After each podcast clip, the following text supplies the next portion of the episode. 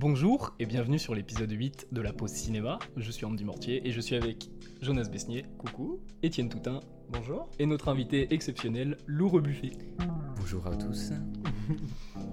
Alors, avant de parler de la thématique du coup de notre épisode, on va explorer les petites actus, comme d'habitude. Bien sûr. Et on a 4 ou 5, j'ai plus le compte. 4. Euh, du coup, on a 4 films d'actu, dont 2 qui nous viennent d'Orient. Et euh, on va commencer du coup par un film que j'ai vu tout seul.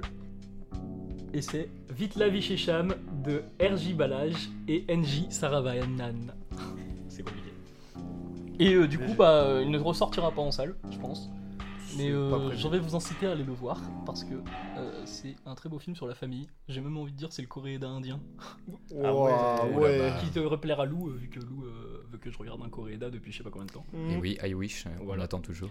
et euh, qui fait tout le temps des films sur la famille. Et là, c'est euh, du coup le synopsis vite fait.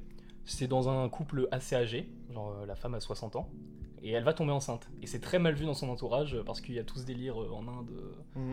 La Du famille, mariage, du j'imagine mariage, aussi, tout ouais. ça, ouais. Mhm. Et euh, on va suivre du coup euh, le fils qui a une trentaine d'années et qui est prof. Et voilà. Et c'est une très belle comédie, c'est super drôle et ça utilise les codes indiens euh, que je ne connais pas mais qui sont très particuliers dans le film. Genre des fois il y a des dialogues qui sont euh, presque musicaux.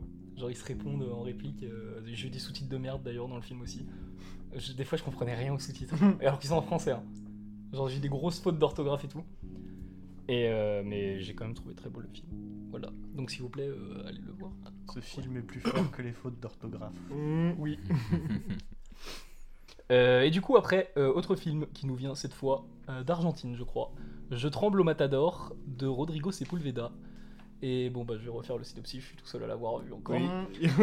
Euh, du coup on est dans, au Chili, alors je sais plus quelle année c'est, c'est je crois que c'est année 70-80, donc si l'un de vous sait euh, la période c'est sous Pinochet en gros. Ah, c'est en pleine dictature.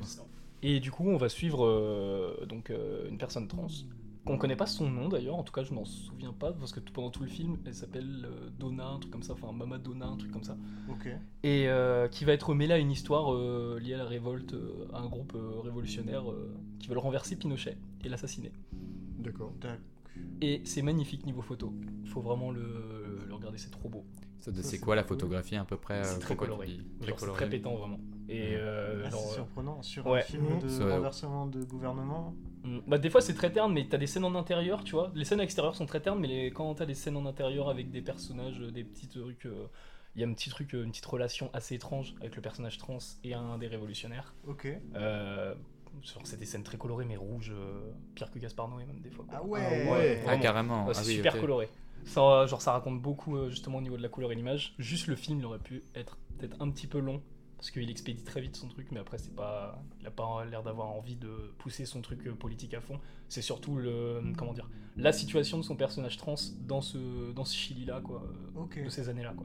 C'est c'est plus un film euh, sur. euh, la- bah, la- sur la trans- le fait d'être trans, la transidentité, tu vois, au Chili euh, dans Ouais. les années 80 quoi. D'accord. Où tu vois les militaires par exemple qui Ouais, sont ouais. complètement. Bah, la, euh, le, comment, la politique et tout ça, en fait, ça, ça devient le, le contexte du film. Ouais voilà. Ok. D'accord. Et elle va au final euh, être mêlée à ce contexte. D'accord. Bah c'est intéressant. Je C'est pense carrément, que ouais. J'irai regarder. Mais il est très beau. Et on passe tout de suite à un autre film indien de Lokesh Kanagaraj. Mm. Et c'est Vikram. Vikram. Vikram. Et euh, du coup, je suis allé le voir à mon grand malheur euh, tout seul. alors que c'est le meilleur film de l'année. Qui va fort là quand même. C'est le meilleur film que j'ai vu cette année. On est au milieu de l'année, sachant qu'il y a Avatar 2 qui va sortir. Ouais, euh, en c'est exactement la phrase que j'ai sortie. C'est un peu facile quand même. Pour l'instant, c'est le meilleur ok, film de l'année. d'accord. Je serais curieux. Et Pourquoi du coup, euh, alors comment je vais le résumer Euh, En gros, donc on suit, euh, on suit une sorte de groupe qui assassine des gens très importants. Et euh, à force, le gouvernement, bon, ils en ont un peu ras le cul et tout, et ils engagent un groupe. Euh, je sais plus comment s'appelle le groupe, mais euh, c'est des mecs assez badass. euh, Ils ont pas d'identité les mecs, enfin ils changent tout le temps de, de ville et tout. Et euh, ils sont engagés du coup pour retrouver le mec qui, euh, enfin le, le groupe qui assassine ces gens-là. Et euh, du coup, on va suivre euh, cette enquête qui est non seulement c'est un thriller le truc, mais c'est bourré d'action pendant 2h30. Et ça, ça s'arrête pas vraiment, t'as une musique derrière qui est, qui est incroyable. ça dure pas 2h53 Alors euh, si, bah il y a 2h50 d'action. Ouais, c'est 2h53 le film. 3 minutes Et, pour le euh, scénario. Et je n'ai pas euh, le comment dire le background de, de tout euh, Lokesh Kanagaraj là, mais Ouais. euh, du coup apparemment euh, C'est des personnages. Il y a Kamal Hassan dedans, donc un acteur très euh, coté euh, en Inde. Et euh, quand il est apparu, donc je suis- je suis- pour le contexte, j'étais dans une salle remplie euh, d'Indiens, vraiment. Et euh, ils ont tous gueulé, vraiment, au moment où Kamal Hassan il apparaît. Et c'est vraiment c'est une séance que j'ai vécue en mode incroyable. Et le film est super spectaculaire. Euh, les scènes d'action sont dingues. Et la technologie numérique, juste des mouvements de cam, on les voit jamais euh, en Occident, alors qu'on a la technologie, on a le fric pour ça. Et ils vont tellement plus loin. Et ça pas du truc en mode, c'est pas comment dire. Excuse-moi de t'interrompre, mais qu'est-ce que t'entends par mouvement de caméra qu'on n'a jamais vu? C'est quoi en fait euh, Si comment- dans les scènes par exemple où il va foutre un coup de pied, Hmm. euh, tu vas avoir un travelling, mais d'un coup. Ensuite, tu vas refoutre un coup de poing et tu vas repasser, euh, tu vois, enfin, il va y avoir une suite de travelling comme ça, mais c'est pas des vrais mouvements de caméra. D'accord. c'est fait, euh, c'est fait par ordi ce truc-là, parce que c'est beaucoup trop fluide et trop, trop net. D'accord, ouais. Et euh, ou alors ils ont des caméras et des trucs, euh, des grues de bâtard, bien euh, où ils augmentent après, les images secondes, je sais pas. Leurs budgets sont. Alors après, on en faramineux. avait parlé avec Brésil, euh, il y avait un mouvement de caméra Ouais. comme ça qui Ouais. était très intéressant. Avec Ils avaient tourné en fabrique. 4 images par seconde. Ouais. Mais ouais, je pense que. Bah, je pense que ça doit être ça. euh, ils baissent la cadence ou je sais pas. Puis il y a aussi autre chose dans les tournages indiens, c'est qu'au niveau des réglementations de sécurité, j'en parlais parce qu'une fois j'ai interrogé un chef opérateur qui a déjà fait des publicités en Inde, et les gars vraiment au niveau sécurité, enfin c'est c'est complètement le sbeu en fait. Il y a, il y a- il y a- il y a quasiment pas d'équipe de sécurité. Enfin pour un film comme ça, je pense qu'il y en a, tu vois. Bah. Mais eux, si tu veux, quand ils font un tournage avec ce genre de méthode, tu vois, bon, ils peuvent utiliser des moyens chers, et je pense qu'ils en utilisent. Mais parfois, tu sais, je suis sûr, la caméra, tu sais, même si c'est une Alexa, ils en ont rien à branler, tu sais, ils la foutent sur une machine, et puis t'as quatre gars qui, hop, boum, genre, euh, poussent la machine, qui poussent ensuite la caméra, et ça fait un gros mouvement de caméra comme ça. Donc, euh, Ah, faudrait voir un making-of des films indiens, je serais vraiment curieux de voir ça, tu vois. Ouais, je suis d'accord. Voir, des- ouais. on peut voir des making-of de Vikram, je crois, sur YouTube. C'est vrai Ouais, ouais, il y a Bah, certains trucs. Faudrait euh, qu'on aille, faudrait qu'on aille regarder. Ça serait intéressant, ouais. Ouais, d'abord, faut ouais. aller voir Vikram. Mais Oui, ouais, évidemment. Et c'est un, un énorme blockbuster chez eux, ils l'attendaient, genre, euh, je pense euh, vraiment, c'est peut-être l'un des films les plus attendus en Inde, et c'est pour ça qu'on l'a. Parce que Mm. bon, ils, sont pas, ils exportent pas non plus n'importe quoi. hein. Et puis tu t'avais dit que le, le réalisateur il avait un cinématique univers. Ouais, ouais, avec le personnage justement de Vikram. Et euh, ouais, c'est, euh, je le connais pas. en soi. Bah, je sais que ouais, quand euh, il y a plusieurs autres films avec euh, Vikram, mais qui a un autre nom derrière. C'est pas le premier film indien que, que, que je vois passer avec euh, le comme nom euh, Vikram. Bah, c'est le Donc, LCU, Ouais. le Lokesh euh, Cinematic Universe. C'est Et incroyable. du coup, il y a une sorte de suite à chaque personnage, ça veut dire C'est que non, genre, mais c'est euh, c'est chaque- perso, chaque- c'est des persos récurrents. c'est des persos récurrents, ouais, d'accord, ok, donc... euh, peu tous les films sont liés presque au fait au final du coup. Ouais, bah ça donne envie de voir tout ça film. en tout cas, Ouais, ça. en vrai, ouais. Et voilà. Et c'est rare en plus les films indiens qui sont exportés, donc euh, faut profiter. S'il y a encore l'occasion d'aller voir Vikram, il faut le voir absolument. Mm. Et euh, quand on voit Vikram, on se dit, mais euh, t'as plus envie de regarder de films de l'Occident où tu te dis, mais vas-y. euh, ça, manque un peu, faux. ça, manque un, ça manque un peu d'ambition, quoi. Dans les Mm. blockbusters en tout cas. hmm. Genre, euh, on, on en parlait, Top Gun Maverick, vous me demandiez si Mm. c'est. euh, Il y a plus de tension dans Top Gun Maverick que dans Vikram ou plus d'action. Genre, Vikram, vraiment, c'est. euh, Top Gun Maverick, c'est My Little Pony à côté de Vikram. Ah. Ouais, c'est surtout que dans Top Gun, le but c'est d'impressionner, c'est un petit peu comme les James Bond Bah, et tout. Vikram il y a- aussi, hein. on suit un personnage principal qui a un objectif, et puis bon, euh, il a des petits trucs à côté, tu vois, mais il suit son objectif jusqu'au bout, mais il n'y a pas forcément le côté sentimental qui peut venir, tu vois, par exemple. Dans les Bah, Top Gun ou même dans les James Bond, personnellement, j'ai pas toujours ressenti de l'émotion, tu vois. C'est plus un film d'action Dans Top Gun Maverick, euh, en toi, euh, l'émotion, le sentimentalisme du film, c'est par rapport aussi au- aux références ou à l'univers du premier aussi qui, qui, qui revient Ouais. justement tout toute cette. euh, Ouais, c'est sûr, mais toi, par cette exemple, euh. Ouais, clairement. par exemple dans les, dans les James Bond en général, quand même, bon, sauf euh, ceux avec Daniel Craig, mais il y a rarement une, un, un gros fil rouge, tu vois, entre chaque épisode. Je vois le truc, tu veux dire. Tu vois, par exemple, bah là après, j'ai pas vu les autres films de ce réalisateur, mais tu vois, par exemple, je sais que les, les premiers James Bond et tout, euh, avec euh, comment il s'appelle déjà, enfin, j'ai plus le nom des acteurs, mince. Sean Connery? Sean Connery, voilà. C'était le premier, tu vois? Je sais pas si. Non, non, premier. non, Non, non, non, c'était, pas les premiers, mais disons que bon, euh, disons Non, que dans, dans ces films-là, il n'y a, pas de- le il y a pas de suite, il n'y a pas véritablement un fil rouge énorme. On, Ouais. suit, on suit Ah. toujours la mission de James Bond, mais il n'y a pas vraiment euh, des personnages récurrents qui reviennent tout le temps. Enfin, il y en a, comme Q par exemple, avec ses gadgets, tu vois. Il y a Mais, euh, euh, tous ceux de Daniel Craig qui se suivent. hein. Oui, c'est sûr, mais t'as pas forcément comment le. Vraiment la grosse suite qui. Enfin, je sais pas. En vrai, si. Et la, la différence aussi, c'est que James Bond, c'est une, euh, une franchise qui a pris l'habitude de changer d'acteur en Mhm. gardant les, les mêmes idées, les mêmes bases. Euh, alors que Top Gun, pour le coup, c'est vraiment une histoire et Top Gun Maverick, c'est la suite de Top Gun. C'est vraiment la suite de l'histoire. D'accord. Bon, la suite, mais pas, comment dire, pas instantanée. pas Ah non, non, non, c'est non, 40 non. ans après. hein. Oui, oui. Mais un C'est peu 30 comme la sortie du film. Oui, c'est vrai. Mais ouais, c'est c'est pas une idée de, de franchise où, genre, euh, dans quelques années, si Tom Cruise décède, ce qui va probablement pas arriver. Sauf s'il meurt d'une cascade au bout d'un moment. euh, ce sera, il y aura pas quelqu'un qui va arriver en mode je suis le nouveau euh, Maverick, tu vois. Oui, non, pas. oui, clairement. Mm. Mais euh, en tout cas, je répète à quel point Top Gun Maverick est incroyable et que vous devez aller le voir en salle. Et Il y est répète- encore. Je répète à quel point Vikram est incroyable Mmh. et qu'il faut le voir absolument. Oui, mais c'est parce que Top Gun Maverick est peut-être plus accessible que Vikram actuellement. Bah, je en pense que termes vraiment. de salle euh, de cinéma. Bah, je je me disais, en vrai, je me disais ça quand j'étais dans la salle, quand les gens ils applaudissaient et tout, les Indiens là.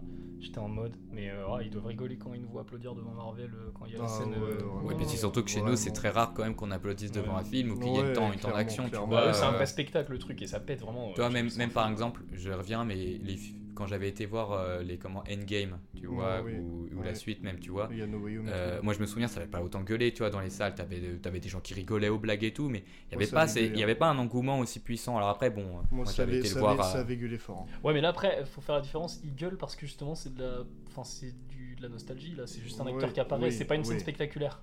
Alors que là, dans Vikram, c'est ils gueulent pour une apparition. Mais la scène, c'est pas genre, euh, c'est Ouais, pas non, Vikram ouais, qui pop ouais, dans un ouais, cercle et puis euh, euh, euh, comme dans oui. une sitcom quoi. oui c'est Ouais. sûr oui C'est vraiment, euh, c'est gros combat quoi. Ouais, je vois le truc. Et voilà, c'est tout ce que j'ai à dire sur Vikram. Il faut le voir. Oui, Comme euh, aussi le film indien qu'on a loupé, euh, RRR, oui. Rajamouli, que j'aimerais bien télécharger. Oui. Parce que bah, on n'ira pas le voir au ciné de toute façon. non, hein. ce sera pas possible. Bah, euh, en vrai. bon. Sophie, on va en Inde. Financer le voyage de la pause cinéma en. Pour voir un film. Et du coup, C'est vrai on va peut-être changer de film et on va cette fois on va parler tous ensemble puisque Ah. c'est Incroyable mais vrai de Quentin Dupieux. Ah, J'allais dire du lit mais euh, faire une blague mais euh, non c'est Dupieux. Oui, Et du coup, euh, je commence, euh, vous commencez. peu m'importe. Bon, qui a aimé lève la main. bah moi j'ai plutôt bien aimé Ok, il y en a alors il y en a deux qui ont pas levé la main, il y en a Ouais. deux qui ont levé la main. Ça va être cool. bah est-ce que tu peux faire un résumé du film peut-être Euh, oui. Oui. Alors euh, donc c'est Alain Chabat et euh, en vrai, fais un résumé très court parce que vu que le film est Alain Chabat court, et euh, c'est qui putain l'actrice c'est euh, euh, Léa Drucker. Non, Léa oui, Drucker c'est si ça, si c'est ça, si c'est Léa Drucker, c'est. Léa Oui, oui. Drucker si Et euh, du coup qui euh, mais non c'est mais non Si. si c'est si c'est si, Léa c'est- Drucker moi, j'ai Léa vu. Sandrine Kimberlin récemment. non non Ah non, c'est dans novembre. Euh, Ah oui C'est un film qui arrivera dans très longtemps puisqu'il sort au mois d'octobre. Oui, on aura l'occasion de reparler de novembre. Exactement. Et pas en octobre, pas en novembre. Non, oui, bah, alors, blablabla. Bref, il refera la vanne. euh, du coup, euh, Léa Drucker et euh, Alain Chabat euh, achètent une maison. Et euh, il y a un truc incroyable dans la maison. Oui. Vous n'allez pas en revenir. Mais. Non, non, ne le dis pas, ne le dis pas, ne le dis pas, ne le dis pas. ne En dis pas. vrai, si vous voulez capter la, la- la petite idée de pourquoi ça nous fait marrer, regardez les petits trailers. Voilà. Oui, Pour une fois qu'on dit ça, oui, j'avoue. regardez le trailer, vous allez J'avoue. Moi, c'est comprendre. plus des teasers. Ouais, mais j'avoue, des- les, les teasers sont bien faits quand même. Bon, ils sont bien Mais faits, voilà, ouais, pour, pour les révélations qu'il y a dans le film, putain. euh, ouais, on aurait pu s'en passer. Je suis un peu d'accord, mais non, euh, c'est vrai, je les trouve bien faits quand même. Je trouve suis bien faits. pas du tout d'accord. Non, non, suis- moi, moi je trouve. En vrai, moi ce que j'ai bien aimé avec ce film, c'est que justement, il joue toujours sur cette attente du spectateur. Et bon, c'est un film de Dupieux, on s'attend à un petit truc, t'es un petit peu border. euh, Enfin, un peu borderline, tu vois. Genre, par exemple, enfin, dans l'univers de Dupieux, ce que j'aime bien, c'est que c'est des films, genre, vraiment, où il se passe n'importe quoi. Tu vois, c'est pas une narration, tu vois, une comédie française où tout est logique, où il y a un schéma. Mhm. Non, là vraiment, à chaque fois, il casse ses schémas. Par exemple, euh, bon, là, euh, même si on est sur ce film-là, il y a aussi Rubber que j'avais bien aimé du Real, où vraiment c'est n'importe quoi. C'est un, un pneu tueur euh, qui assassine des gens et tout, quoi. Avec en même temps des gens qui regardent. Euh, le pneu en train de tuer des gens, enfin ça casse le quatrième mur et tout. Et Quentin Dupieux, il a toujours des scénarios pétés et enfin pas pétés dans le mauvais sens quoi, mais il a toujours des scénarios. Tu te dis oh mais qu'est-ce Bah, que c'est que ça Ouais, Voilà, il ça, teste. et il casse un peu les le codes d'une comédie française qui est toujours un peu euh, sur le même schéma, quoi, tu vois, avec les mêmes rebondissements et tout. Et euh, moi j'ai bien aimé ce film parce que déjà ça reste dans l'ambiance de Dupieux, au moins il reste fidèle à lui-même. C'est après on peut ne pas aimer, mais moi j'ai beaucoup aimé quand même, euh, Ouais. Notamment bah, sur le fait qu'à chaque fois on sait pas ce qui est incroyable dans le film. Il y, a, il y a deux trucs comme ça justement où il joue beaucoup sur les révélations, sur ce qui est ben, Bah, Voilà. ouais, bah, tu vois, moi, genre, en général, quand je suis pas un grand fan de l'univers de Dupieux, j'ai beaucoup de mal avec Opos, Le Dain. euh, même s'il y a des choses que je trouve, il y a quand même des qualités dans tous ces films. Hein, je dis pas le contraire, c'est loin de tout d'être des mauvais films. Mais- Moi, ça me plaît pas, ouais. c'est pas le genre de cinéma que j'aime vraiment. Mais là, justement, ce que je trouvais dommage, c'est qu'en fait, il déconstruit tout son concept, justement, de de, de, de pas révéler, d'avoir, tu sais, c'est- c'est c'est c'est cette ambiance de se dire c'est incroyable, mais c'est vrai. Mais t'en oui, euh, t'attends, t'attends, et j'aurais préféré être frustré, être frustré qu'ils ne le disent pas du Ouais, tout. j'aurais préféré qu'il enlève les scènes. Ouais, des carrément, qu'il n'y a pas euh, d'explication et que du coup, euh, presque limite à la fin, on soit presque perdu en mode euh, qu'est-ce qui s'est passé, il y a plein de trucs. Ouais. Une fois, moi, j'aurais préféré justement avoir cette frustration-là où euh, changer à une part du scénario, un truc pour euh, qu'on arrive quand même, enfin, je sais pas, à comprendre. Enfin, je, je- je serais quand même incapable d'écrire à la place de Dupieux parce que bon, c'est vrai qu'il va les chercher, je sais pas où ces concepts. Mais là, le fait de tout chercher, euh, tout- tout- tous les, les éléments, du coup, après, tu sais. Donc, ça va avoir des running gags autour des mêmes trucs. Puis ça, ça essaie de se croiser, mais je trouve que du coup, ça s'entremêle un peu trop et ça, ça part un peu dans tous les sens. Et j'étais en mode, bah, c'est un peu genre construire pour déconstruire ton, ton histoire, ton univers. Et je suis un peu en mode. Ah, Oui. c'est un peu dommage. Alors, ouais, pas vas-y, continue, Etienne. D'accord. Parce que le but du film, justement, c'est pas de ne pas dire. Enfin, si, si le film avait rien dit sur ce qui était incroyable, euh, pour moi, ça aurait été un film pompeux auquel on ne comprend rien et qui fait exprès Ouais, qu'on ne le comprenne je pas. suis bien d'accord. Euh, tu vois, la différence d'un The Lighthouse, d'un Men, dans lequel on peut creuser des choses euh, pour comprendre le film, on n'aurait pas pu dans ce film-là, et c'est clairement pas ce qu'il fait. Le film, moi, je le vois plus comme une fable, un peu comme une fable de La Fontaine, euh, avec un, délire en mode euh, si il y avait euh, ce truc euh, incroyable, mais vrai. dans cet univers, qu'est-ce que ça causerait sur les personnages? C'est plus une étude de, personnages. Et je trouve que la, fin du film, avec sans trop en dire bien sûr, juste une phrase de, de Alain Chabat qui est en train de pêcher. Moi j'ai adoré cette fin de film, je la trouve parfaite. Et puis, moi, il y a quelque chose que j'aime bien dans ce film, et c'est ce que tu disais, Étienne, justement. C'est que c'est une étude de personnages, en fait. Euh, tous les films de Dupieux, c'est toujours comme ça. C'est une étude de. de per- Tu sais, tu prends des personnages qui sont souvent un peu, un peu bizarres. Toi, par exemple, avec Le Dain, avec Jean Dujardin, tu vois, avec un mec complètement. euh, bah, complètement barjot, quoi, euh, qui veut, con. qui veut faire un film et tout. Euh, même dans Rubber, avec euh, bah, juste le personnage du. Le pneu, mais il est fou J'ai- Oui. j'ai- juste, le personnage du pneu, je le trouve incroyable, quoi. C'est un objet, et pourtant, tu sais, t'en as peur. Il a- ouais, voilà.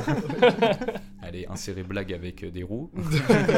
non, mais ce que j'aime bien dans ce film, c'est que, mine de rien, il a quand même pris le parti de, de démonter comment une question, une question de genre qui est assez importante. C'est-à-dire à, à la fois sur euh, la, masculi- la masculinité, Mhm. notamment, donc euh, sans en révéler plus, mais disons Mhm. que voilà, quoi, il touche à la masculinité. euh, et je trouve ça assez, assez cool. Et en même temps aussi à, hum, à une, sur les questions de vieillesse, notamment. Bah, d'esthétique, bah, toute la question ouais, de. J'ai pas le mot. mais, Non, euh, ouais, faut pas, pas trop pointer non plus quand même.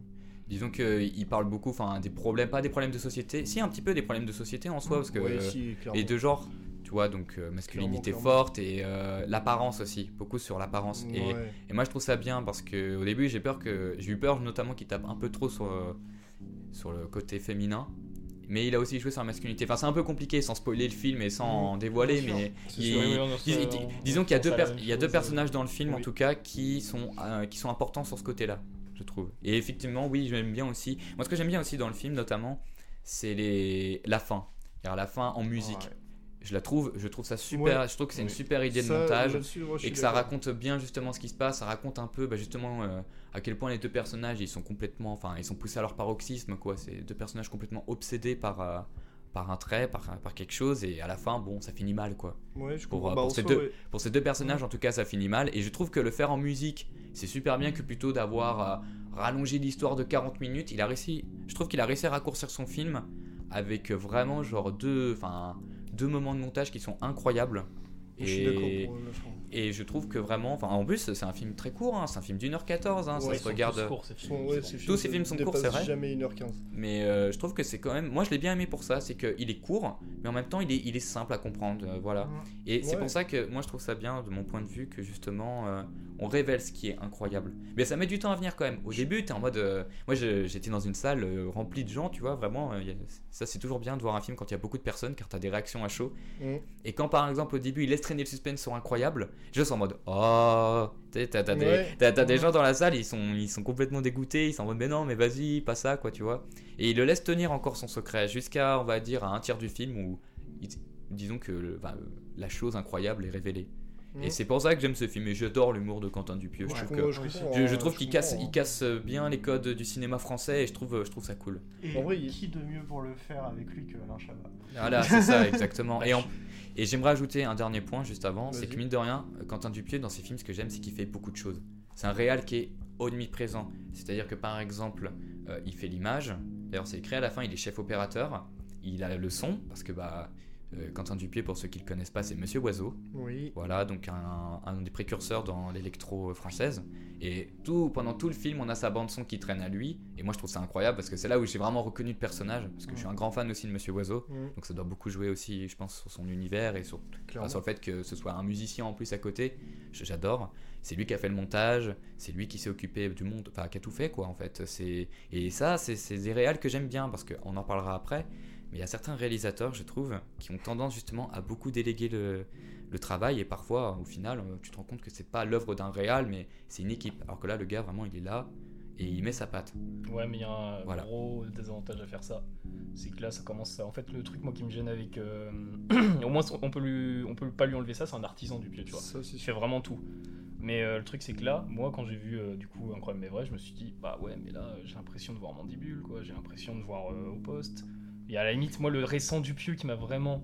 euh, qui a vraiment fait un petit tournant, on va dire, euh, dans ce qu'il faisait, c'était le Dain. Genre, ça changeait vraiment d'ambiance. Il y a quelques trucs... euh, moi, le Dain, je le trouve très classique par rapport à ce qu'il faisait d'habitude, quoi. Mais ça changeait un peu, au moins. Et Ouais, euh, il ouais. y a réalité. Genre, bon, là, euh, je pense qu'on est à peu près d'accord. Bah, Il y a, il y a que Je qui a l'ai vu pas réalité. vu, moi. Tu l'as vu? Je l'ai pas vu, non. Bon, il y a que celui-là. Étienne qui a vu. Bon, je pense que réalité, c'est vraiment c'est son chef-d'œuvre. Réalité, c'est son chef-d'œuvre. C'est son chef-d'œuvre. Toujours avec Alain Chabat, Fumer par fait. Oui. tousser, mais réalité, Ouais. c'est un chef-d'œuvre absolu. Et là, ré- réalité, là, il cassait les codes. Vraiment. Parce que là, pour le coup, euh, montage, euh, même euh, des fois, t'as des trucs. Mais même, absurdes. même de la narration. en La narration, général. ouais. Parce que mais le truc, c'est que moi, je le compare comme ça. En réalité, c'est des poupées russes. Mais tu sais à quoi ça me fait penser? Alors attention, bref, ultra cinéphile. Fernand Léger, le euh, ballet mécanique, parce que euh, c'est un des premiers films qui a essayé de faire un film. euh, Pourquoi tu rigoles? Fougère, je sais pas pourquoi. Pardon, c'est la fatigue. Mais euh, c'est un des premiers films qui a essayé de, de- de faire en fait bah, un peu un film absurde, un film sans narration, vraiment aucune. Et euh, pour moi, réalité, euh, ça a un peu une continuité de ça. hein. Pour moi, c'est un film qui, euh, bon, il a plus de narration que le ballet mécanique, mais ça, c'est pas Ouais. dur. mais euh, c'est un film qui déconstruit tellement la narration que Bah, un film sans Ça narration aussi, c'est- Ouais. Mais bon, il a déconstruit trop dans quoi, mais voilà. Moi, moi, il y a- il y, a un autre film aussi dans ce style-là, c'est euh, Buffet froid. Aussi. Oh, Buffet froid, C'est chef-d'œuvre. oublié. Et puis, ouais, voilà. Buffet froid, c'est un film exactement de la même manière. C'est très esthétique tout le long du Mm. film. Et le film est très esthétique, mais tu suis juste un mec euh, qui est complètement paumé dans sa vie, qui oublie, euh, qui oublie qu'il tue des gens. Et euh, vraiment, les personnages, ils se suivent et tout. Enfin, c'est incroyablement drôle. Je vous, Ouais. conseille, je vous conseille vraiment Buffet froid à voir. Génial. Ouais, Buffet froid. j'ai toujours pas maté. Buffet froid, c'est un de mes films français préférés ever. Je pense aussi, ouais. C'est mon père qui me l'a fait découvrir en plus. euh, Avant ou après réalité Euh, Dehors, en au-dessus de réalité, est réalité. français, mais euh, c'est Ah, au-dessus de Ouais. réalité Au-dessus de réalité, je pense, Buffet froid. Buffet froid, et c'est vraiment. euh, Que ce soit visuellement, euh, dans ce qu'il propose, dans les personnages, dans l'écriture, dans le jeu d'acteur, euh, c'est c'est génial, Buffet froid. D'accord. Ok. Donc euh, voilà, je sais pas si on avait d'autres choses à dire euh, sur notre euh, cher ami. Hmm. euh, Quentin non, Dupieux, mais sur. Quentin, Dupieux, sur Quentin Dupieux, il y a, bah, je sais que euh, Film et fait tousser quand même, je l'attends quand même pas mal parce Ouais, que de oui. tous les retours que j'ai eu, c'est quelque chose qui apparemment est beaucoup différent de ce qu'il fait d'habitude. Ça a l'air d'être très, très aussi dans l'humour et tout, parce que bon, rien qu'avec le titre. Bah, Et c'est un, et c'est- et c'est un ça- délire à la Power Rangers aussi, ouais, c'est un c'est peu bizarre. c'est un film de super-héros. Ouais, voilà, c'est ce que j'ai vu aussi, ouais. Avec des. Comment. On dirait des Power Rangers. On dirait des Power Rangers en bleu-blanc, je crois. c'est Ouais, ça, c'est le casting est ouais. dingue déjà. Ouais, il y a Jean-Pascal. Zadi dans le film. Ah, il y a. ouais. Il y a Jean-Pascal Zadi dans le film et je suis extrêmement heureux. Ah, Il y a toute la belle comédie française qui est là, Ah les oui. meilleurs. C'est vrai qu'il y a Gilles Lelouch. Oui. En vrai, je suis curieux de voir ce film. Je suis toujours curieux de voir un Dupieux, mais c'est pas euh, un réel que. Si, il y avait un truc. Euh, bah, du coup, c'est peut-être un peu tard. Mais c'est est-ce qu'on peut vraiment critiquer à Dupieux de faire du Dupieux? Parce que au fond, euh, bah, un réal avoir sa patte, tu sais, c'est un peu le même, tu vois, pour nous, on recherche, on est en mode, ouais, on veut atteindre notre patte, on veut atteindre le truc qui nous définit en tant qu'artiste. Dupieux, il l'a clairement trouvé. Et est-ce qu'on peut vraiment critiquer le fait Je suis- je suis d'accord continue dans sa lancée, comme Wes Anderson en fait? Bien en fait, sûr. en fait le, la chose qui est assez importante, je pense, quand tu es un réalisateur, c'est exactement avoir une patte artistique et ne pas. Enfin, quand tu en as une, essayer d'en rester. Parce que tu vois, par exemple, on a, on a Gaspard Noé Mm. qui a fait Vortex, qui change un peu de son style de manière euh, de faire. C'est-à-dire qu'on passe de films comme euh, bah, Climax où c'est des couleurs très Doctor vives, euh, avec beaucoup avec toujours un, un rapport à la drogue et toujours un rapport enfin de, de comment de, de société qui s'écroule et là avec Vortex on a on passe sur un truc très lent. Et vraiment quand on dit lent c'est lent. On a, quand on a été le voir tous les quatre au cinéma je me souviens Mhm. mais il durait 2h50 c'était sur euh, bah, deux, 2h30 il film. 2h30 ouais. Bah, c'était sur deux personnes âgées euh, qui ont une dont une qui a l'Alzheimer et euh, une qui néglige justement euh, bah, son comment son son mari quoi. Et c'est long c'est très long c'est tourné en split screen donc du coup à chaque fois on a toujours euh, ce que font les deux personnages il y a très peu de cuts c'est beaucoup de plans séquences Ouais. et c'est un film très émouvant aussi et ça change parce que d'habitude dans Vortex euh, enfin pas dans Vortex dans les films de Gaspard Noé je trouve pas que ce soit des films émouvants mais je trouve que c'est des films qui tapent Éprouvant. qui c'est des films Éprouvant. éprouvants voilà c'est ça pensé que reste Vortex est éprouvant, éprouvant, euh, ouais. et il est éprouvant mais disons qu'il est pas aussi euh, speed Bah, c'est Tu dans, vois, le sur style sa- dans le style visuel ouais, que ça, ça Tu vois change, mais- Et on change des couleurs aussi de Gaspard Noé parce que par exemple, enfin bon, on, en parle rapidement, mais disons que dans Vortex c'est des couleurs très ternes quand même. C'est pas des couleurs euh, très vives et tout, contrairement à ce qu'on a l'habitude de voir de Gaspard Noé. Et je trouve ça intéressant. Et là justement, il a cassé sa patte. Enfin, il a pas cassé sa patte, mais il a fait un Ah petit bon changement. Ouais, moi je suis pas tout à fait Ouais. d'accord. En vrai, je trouve qu'il modifie sa patte plus qu'autre chose parce que euh, Il adapte, Gaspard il ada- Noé, il adapte sa euh, patte. dire que enfin c'est les couleurs, c'est très réducteur. Ouais. Non, c'est pas, c'est pas, c'est pas, c'est pas contre. Non, non, non, mais en oui. fait, ouais, moi je trouve que c'est plus euh, la façon dont il va parler de ses personnages, de sa société, de la façon dont il va placer sa caméra, euh, la- ce qu'il veut nous montrer en fait. Euh, Noé, il va toujours chercher à montrer ce qu'on essaie de cacher. Et euh, bah, que ce soit des gens qui se droguent dur ou euh, des personnes âgées qui deviennent fous à cause de l'âge, euh, c'est des choses qui sont cachées, qui sont mises au placard. Euh, c'est pas ça qu'on va montrer pour montrer euh, le, le monde, la France, tu vois. Mais disons qu'il il a quand même adapté sa patte, tout comme l'a fait Mm. euh, justement Quentin Dupieux dans Le Dain. Dans Le Dain, c'était Mais- différent. Bon, Car, pas euh, tellement en vrai. Moi, je trouvais que c'était quand Je même. trouve pas que c'est pas tant je- différent que ça. Mais après, tu vois, le- si on répond bien du coup à la question d'Étienne, en soi, le fait de de- de- d'avoir toujours sa patte, est-ce qu'on peut le critiquer là-dessus? Pas du tout. C'est pas vraiment ce qu'on fait, tu vois. Parce que nous, on prend en tant que film aussi, subjectivement, tu vois, c'est une patte, nous, par exemple, qui, qui, qui nous correspond pas forcément, tu vois, dans nos attentes ou dans ce Oui, qu'on c'est aime sûr. quand Oui, on oui, regarde non, des mais films. je, je Après, pense c'est une question super intéressante de, sur le- les, les- les- les pattes d'un réalisateur. Mm. Et euh, ouais, non, non, euh, franchement, euh, moi j'aime quand même voir le style de Dupieux. C'est juste que moi, c'est- enfin, ça me correspond pas en fait, tout simplement. C'est pour ça que je suis toujours curieux aussi de voir ces films. Ça se tient. Mais il y a une diff après entre la pâte et genre refaire le même truc. Enfin, Ouais. dans l'esthétique et tout. Bien sûr. Mais c'est pour ça que j'ai dit Wes Anderson. Parce que j'ai souvenir aussi qu'en sortant de The French Dispatch, c'était en mode bah c'est du Wes Anderson. Bah oui, c'est du Wes Anderson. Bien sûr. Bah, Heureusement que c'est du Wes Anderson. Ouais, mais Oui. tu- oui, bah oui. Mais, c'était euh, t'as pas l'impression, en tout cas, mais- les histoires de Wes Anderson, justement, euh, c'était à The Grand Budapest Hotel, t'avais des gens qui disaient, bon, euh, qui avaient un peu peur d'aller le voir, tu vois, parce que c'est tout le temps la même chose, quoi, enfin, niveau esthétique. Et ils se Bah disaient en mode avec The Grand Marvel Budapest. aussi. Ouais. Oui, mais c'est- en oui, mais tu moins fans de Marvel, je tu vois. préfère, je préfère que on, on me dise ce gars-là, il fait tout le temps la même chose, mais c'est particulier. Et c'est Que toujours ce gars-là, il fait tout le temps la même chose et c'est tout le temps pareil, partout pareil. Ouais, mais c'est bien quand un réel évolue, mais qui garde sa patte, évidemment, quoi. Mais je comprends ce que tu veux dire. Mais c'est pas facile comme, euh, truc. Et je Totalement. trouve que c'est dur de l'exiger d'un réel. en vrai. Mais ça Après, si ces films lui plaisent à lui, tant mieux. Oui, Exactement. Donc, euh, bien sûr. C'est le principal. Mais moi, j'ai quand, même, euh, j'ai quand même un truc sur le film, c'est, on va pas se mentir, le film, il est un peu laid, quoi. Je suis un peu. Même d'accord. Dupieux, Je justement, sur son, bah, sur son compte Ah, Twitter, bah, moi non plus, je suis, je suis pas d'accord du tout. sur, bah, sur son compte Twitter, même, Ouais. il s'en est moqué. Ouais. Il était Avec euh, Mister, euh, ouais, ouais. Oiseau. avec son compte Mister Oiseau, il a dit genre oui le film est laid machin et tout. Mais j'étais en mode bah ouais mais tu te moques de ça mais moi j'aimerais bien l'argument, enfin j'aimerais bien savoir pourquoi il a fait le Alors film comme ça. Parce que le Ah film ouais. est totalement comme ça donc c'est juste enfin Il a voulu. Mais est-ce que, Quentin. Dupieux aurait pas fait ça juste pour s'auto-troll Parce qu'il faut rappeler que c'est quand même Ouais. un personnage qui, est assez, qui a beaucoup d'humour et tout. Et le fait que tu vois, les gens savent pas forcément que Quentin Dupieux c'est Monsieur Oiseau, peut-être qu'il a fait ça aussi, histoire de dire ce que les gens penseraient du film et donner un avis, tu vois, même si. Parce que tu peux pas dire quand t'es réalisateur que euh, ton esthétisme est dégueulasse. T'as pas le droit de le dire parce que tu la justifies si tu le fais. Enfin, moi je me vois, je me vois pas faire un film et me dire mon film est dégueulasse. Et- et- et le c'est dire. Bah, il est pas dégueulasse son film, c'est juste qu'il est pas dans les dans l'esthétique en tout cas qu'on attend. euh, Ouais.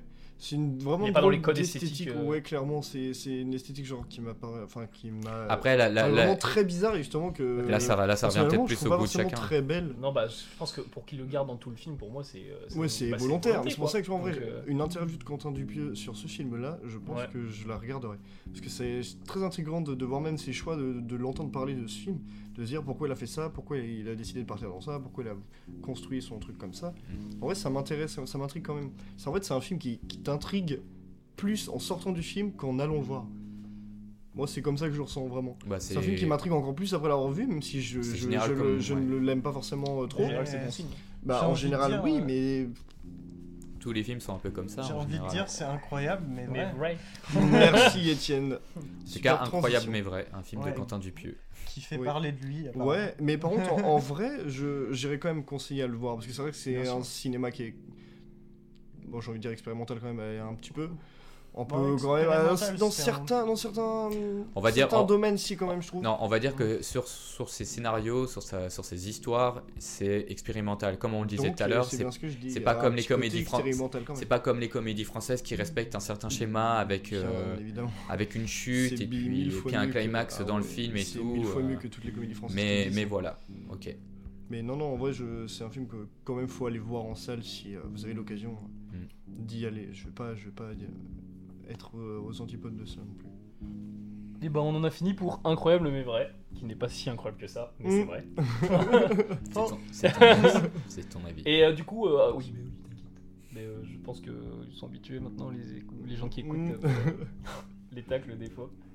Et euh, du coup, avant de passer aux petites euh, actus de la semaine à Rennes, on va d'abord faire un petit hommage à notre ami qui nous a quittés. Ah, Jean-Louis Trintignant. Trintignant. Voilà. L'âge de 80 Et euh, moi, je fais juste l'hommage parce que je veux que les gens aillent voir Le Grand Silence de Corbucci. Voilà. Oui. Oui. voir Le Grand Silence de Et Corbucci. il y y a un autre, Silence il y a de un autre Corbucci. film qui ressort en version restaurée avec euh, Jean-Louis Trintignant. J'ai un- j'ai plus c'est Rouge. homme et femme, je crois. Ou ça, il y a, il y a j'ai un doute. Hommes et femmes au bord de la crise de nerfs. Non, alors, Il y a homme au bord de la crise de nerfs, il y a femme au bord de la crise de nerfs, et puis il y a homme et femme. non, À quand c'est pas ça, mais c'est. En fait, c'est un Enfant- vieux film. enfant euh, au bord de la crise de nerfs. Je sais plus comment ça s'appelle, mais. Un film hispano-français, Bon, je sais plus Réalisé en. Turquie. évidemment. Mais dommage que c'est il y a 30 ans dedans. Non, et du coup, euh, donc pour les petites sorties de Rennes cette semaine, enfin, non. Euh, Ah, on a au Gaumont, bah on en a que deux, parce que c'est pas une grosse semaine, contrairement à la semaine prochaine. Ouh Alors, au Gaumont, incroyable mais vrai, évidemment, et Fraté, je sais pas du tout ce que c'est. C'est avec Thomas Njijol. Ok, c'est tout? Je sais plus l'autre, euh, comment il s'appelle. euh, Ah, euh, Ah, mais c'est pas. Non, c'est pas Zali. Non, c'est pas Zali. non. non, pas du tout. Jean-Pascal Zani? Non, c'est c'est le Cadmera. Je sais plus. Bref, en vrai, c'est. c'est- C'est une Je- comédie française. Ouais, j'ai pas envie de voir. pas vraiment vu, pas envie je de le sais voir. pas du tout. Je crois que je trouvais le nom intriguant, Fraté. Non, mais c'est vraiment une comédie française. J'ai pas envie de le voir. Et à la revoir, par contre, il y a quatre films. Ah. Euh, le Prince, incroyable mais vrai, Boum Boum, Beau Travail. Ah non, euh, Il y a ah, Sweet. Sweet, donc Il y cinq. en a- il y en a 5. Ouais. Et- Ça a l'air intriguant. Et au TNB, on en a deux. Je tremble au Matador, du coup, de Rodrigo Sepulveda. Et euh, Ventura. Carvalho Dinero de Pedro Costa. Et c'est un film de 2014, mais qui a une sortie inédite en France cette année. Mhm. Voilà, cool. À ne pas louper. Et Pedro Costa, du coup, qu'on pourra voir euh, le samedi, non, pardon, le mercredi 22, donc dans deux jours, normalement, après euh, la publication de ce podcast. Donc il faut aller au TNB le 22 à 20h. Si on veut voir euh, Pedro Costa. Si on veut pas le voir, bah c'est pas la peine de venir. Et non, par contre, moi j'ai envie de parler d'un petit truc. C'est qu'on sait du coup que Everything Everywhere All at Once va être distribué Mhm. donc par Originals et qui Mhm. sera dans les Gaumont. Et du coup, Incroyable. au Gaumont de Rennes, il y a 7 avant-premières en Dolby déjà Sept acheter Avant Alors première. ça, en salle Dolby. 7 avant là, première. je serai au rendez-vous les J'ai pris Ça, 7 places, devinez pour quelle Donc euh, c'est étonnant qu'il soit en salle Dolby Mais mais vrai. avant première. Oui, c'est étonnant mais vrai. C'est- Et euh, du coup, on va passer à la thématique de l'épisode, qui Voilà, est voilà, le stop motion. évidemment. Ah, Mais quelle belle heure. Andy, c'est quoi le stop motion Et bah le stop motion, c'est une technique d'animation donc qui consiste juste à prendre photo par photo ou image par image et donc à donner l'illusion du mouvement avec les images, ce qu'est le cinéma en fait d'ailleurs. Bien Ouais. sûr. On, a déjà, on en a déjà parlé. Et on bouge ses personnages, etc. Bah vous avez tous vu. Voilà, c'est gros mythe. Et puis euh, il y a des films, on, a, on a parlé dans les films d'actu euh, dans le podcast aussi, par exemple de Junkhead, qui est un film Junkhead. en stop motion. Voilà. Oui, effectivement. Et en général, le stop motion, c'est fait par des. Bah, pour le coup, là, on peut utiliser le mot aussi, les artisans. Donc, c'est. Euh, bah, Junkhead était fait par un seul mec en soi, Takei Deori. Oui. Et euh, c'est l'occasion, des fois, pour des réalisateurs de se lancer dans des projets ambitieux, parfois qui mettent 30 ans à faire sortir un film. Oui. Et du coup, on va commencer par le fameux film de Phil Tippett, qui est sorti. Mad God. Alors, Qui n'est pas Qui vraiment sorti. il, bah, il est sorti l'année dernière, techniquement, il, va, il circule dans les festivals, Dans les festivals, et oui. les salles aux US, tout ça. Oui. Et euh, bon, est-ce qu'il aura une date de sortie en France? Je suis un doute, mais j'espère du fond de moi. Là, faudrait qu'un distributeur le chope, mais. euh, Ouais, Mais c'est- chance. pas de faire Ouais. beaucoup d'entrées. hein. Et du coup, Phil Tippett, pour le présenter, donc c'est un mec euh, qui a énormément travaillé dans les VFX, euh, notamment sur Jurassic Park et Star Wars. Oui. hum, rien que ça. Et euh, je vais laisser euh, notre ami Jonas nous faire le synopsis de Mad God. Oh, T'es vraiment un bâtard avec Comment mettre quelqu'un en film Non, euh, en vrai, non, en vrai, je vais le faire, c'est juste pour la blague parce que c'est- c'est dur. impossible. Euh, en gros, un c'est dans un monde euh, post-apo. un post-apo, on va dire. Ouais, et c'est un soldat qui est envoyé, Descend dans un euh, trou. qui descend dans un, Dans bah, qui est une envoyé sous terre. capsule. Oui, clairement. Mais tu sais que. Juste, hein, ça me fait vraiment penser à Junkett. Ah oui, non, c'est la même chose. ouais, Ouais. c'est la même chose, Ouais. on est d'accord. Bon, on en avait parlé un peu. Oui, c'est Junkhead vrai. a été fait après. Et ouais, et du coup, euh, bah, Mad God, c'est un soldat qui descend euh, dans les limbes de l'enfer. Ouais. tout ça. Et il va coups, donc euh, c'est un monde, euh, il étudie a priori. Il a une carte qui se décompose d'ailleurs. Je sais pas s'il l'étudie ou s'il Il l'explore. cherche quelque Bah, chose. C'est un tout peu les deux. Ouais, moi j'avais. euh, En gros, le, le film vraiment il n'explique rien. Oui. Oui, il n'y a, Euh, aucune y a aucune question qui est répondue, il n'y a rien, absolument Moi, rien. je, c'est je voyais un peu comme une quête, euh, tu sais, un peu comme une recherche de terre promise ou un truc dans le genre. Puis ça Mm. surtout, ça switch tout le temps de, de lieu, d'endroit, de personne. Il y a des moments où on suit le soldat, mais après on va partir dans un trip totalement bizarre avec le médecin qui se met à regarder dans une télé. Bah, c'est parce qu'il décompose, Et- enfin il, est, il dissèque le soldat. Oui, il dissèque l'esprit du soldat et il essaie de, de, comment, de retracer son chemin. Alors après, c'est un peu bizarre parce que bon, euh, je veux dire, il, il, il sonde son cerveau, mais euh, il n'est pas vraiment.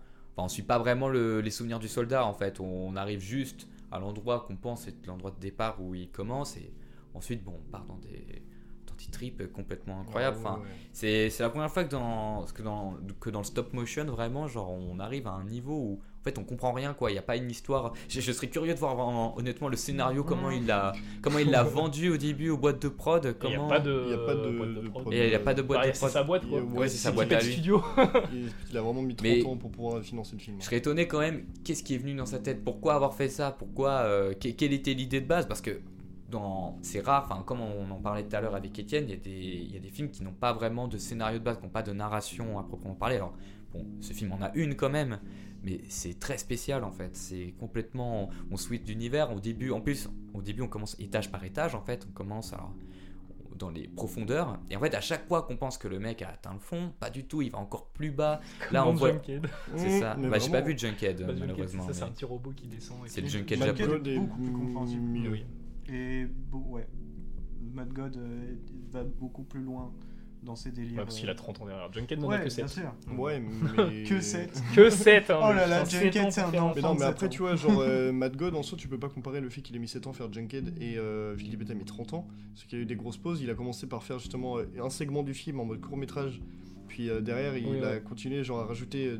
Fait, faire plein de courts-métrages pour en faire un seul film, comme euh, fait Quentin Tarantino Ah pour ok, ça explique, euh, ça explique du coup pourquoi le film part autant. euh, Exactement, et ça en fait un film, une œuvre absolument euh, unique, euh, complètement jamais vue. Et ce que j'aime énormément, c'est que c'est quelque chose du coup qui est très récent, mais qui a une esthétique extrêmement ancienne.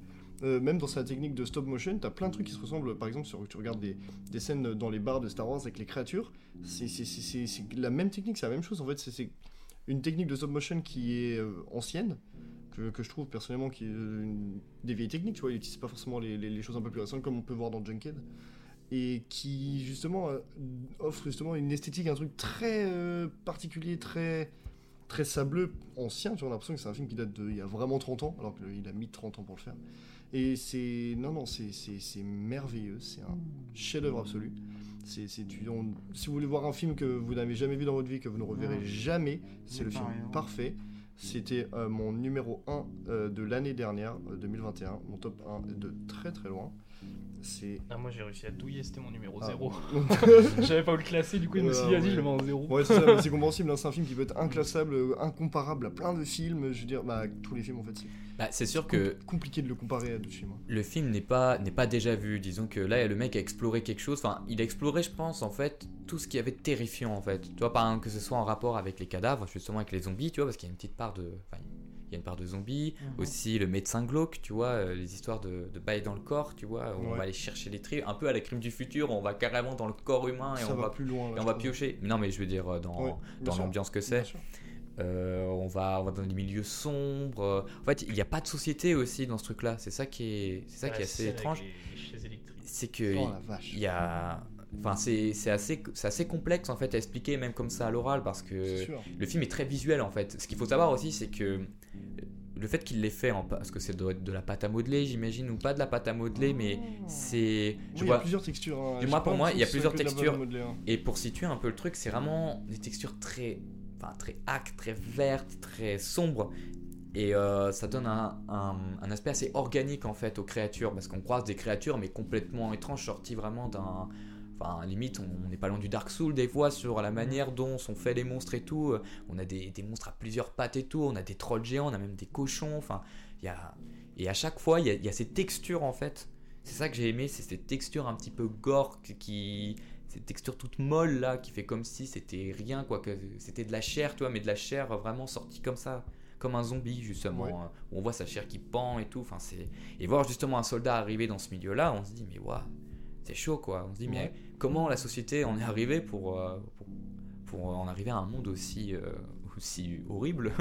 Vraiment c'est assez spécial Vraiment. Et en plus, avec très peu de dialogue, il y a même. Je crois que en tout, dans le film, il doit y avoir peut-être un ou deux dialogues quand il écrase là les sortes de nains avec sa Ah, chaussure il au parle début. Français, les Il parle-. Oui, Alors, ouais. oui. Et au début, ça m'étonnait car j'avais, je savais pas si j'avais le film en. VF ou pas, parce que des fois, quand il parle, c'est. Il n'y a pas de VF. Il y a, il y a pas de, il y a même des fois il y a pas de langue. Tu sais, c'est juste des gna gna gna gna gna comme ça, Ouais. tu vois. C'est des personnages juste qui, qui marmonnent. Tu sais pas ce qu'ils disent. Et euh, au début, bon, j'étais étonné. Je, il, écrase une créature et bon, ça parle français. J'étais en mode ok. Et c'est, et, et- et c'est les seuls dialogues du film qu'on a d'ailleurs. C'est, Oui. pour ça aussi le film nous explique rien. Et je pense que le but n'est pas d'expliquer. Non. C'est juste Non, on est dans l'imaginaire d'un mec. Il a un monde. Il a pas envie, il a pas envie de se prendre la tête à expliquer. Oh, il y a eu une chute. euh, Oui, il, te, dit- il te dit juste rentre dans mon monde. Il y a une petite, euh, il y a une petite explication quand même. C'est la scène d'intro de Mad God, où en gros, Mm. tu vois les humains monter sur la tour Ouais, de Babel. la tour de Je Babel. pense qu'en gros, le délire Mad God, c'est les humains qui ont essayé d'atteindre Dieu et que ça a donné cette société-là. c'est possible. ouais. Intéressant. Parce que bah, le film s'appelle Mad God. Oui. T'as les humains qui montent au début et puis que tu vois que justement ils montent vers un truc euh, orangé. Enfin, Non, me donc est-ce que c'est Phil Tippett qui te dit ne cherche pas Dieu, ne cherche pas à le trouver Ou, euh, Ouais, parce que t'es pas prêt. C'est ouais, c'est un truc aussi que Lovecraft disait. hein, c'est est-ce que avec la science, au final, on ne va pas à un moment aller trop loin et découvrir quelque chose qu'on on n'aurait pas dû découvrir? Quelque chose qu'on regretterait, ouais, Ouais, c'est ça, comme avec euh, Cthulhu, c'est ça? Ouais, exactement. C'était c'était son idée avec ça. Ce seraient les, les dieux cosmiques qui en fait euh, auraient créé le monde. Et puis il y y, a un des dieux cosmiques par exemple où en fait le monde entier, c'est son rêve. Et si un jour il se réveille, bah, le monde disparaît parce que c'était son rêve. Et c'est vrai que tu fais bien, tu fais bien de parler de Lovecraft, hein, parce que c'est littéralement ça en fait. Si vous êtes très fan des univers euh, science-fiction dark et que vous aimez Lovecraft, si vous avez Ah, un peu lu ouais, ce, ouais, que- ce genre d'univers, bah vous allez, vous allez euh, tomber sur quelque chose qui pourrait ressembler à ce que serait euh, l'univers si Cthulhu s'était réveillé, ou si un monstre euh, diabolique, euh, d'où le nom d'ailleurs Mad God, hein, finalement. Mhm. C'est vrai qu'on pourrait se, se demander s'il n'y a pas un dieu comme ça. Ouais, une entité une entité comme ça et je pense que bah, de toute manière dans tout ce qui est dark horror euh, fantasy en général on retombe sur du Lovecraft souvent Ouais. Ouais. très souvent quand même c'est c'est voilà quoi la, la, la base euh, de- des écrits d'horreur Lovecraft. hein. Stephen King le cite comme, enfin Stephen King quoi, le cite comme une de ses inspirations principales. et puis même tu regardes tu regardes comment John Carpenter quand il fait l'entre de la folie c'est ça quoi c'est Ou euh, c'est- The Thing. The Thing, ouais. The Thing aussi exactement oui c'est ça aussi c'est ça que j'aimais dans ce film c'est que ça- moi je suis un grand fan de- de Carpenter vraiment j'adore ses films et justement en fait l'esthétisme du film m'a fait penser à ces monstres et surtout l'entre de la folie vraiment quand j'ai vu Mad God j'ai l'impression d'avoir vu euh, l'entre de la folie, mais vraiment en mode euh, stop motion, quoi. Où vraiment, il y a des monstres qui sortent de partout, on est dans un monde complètement fou.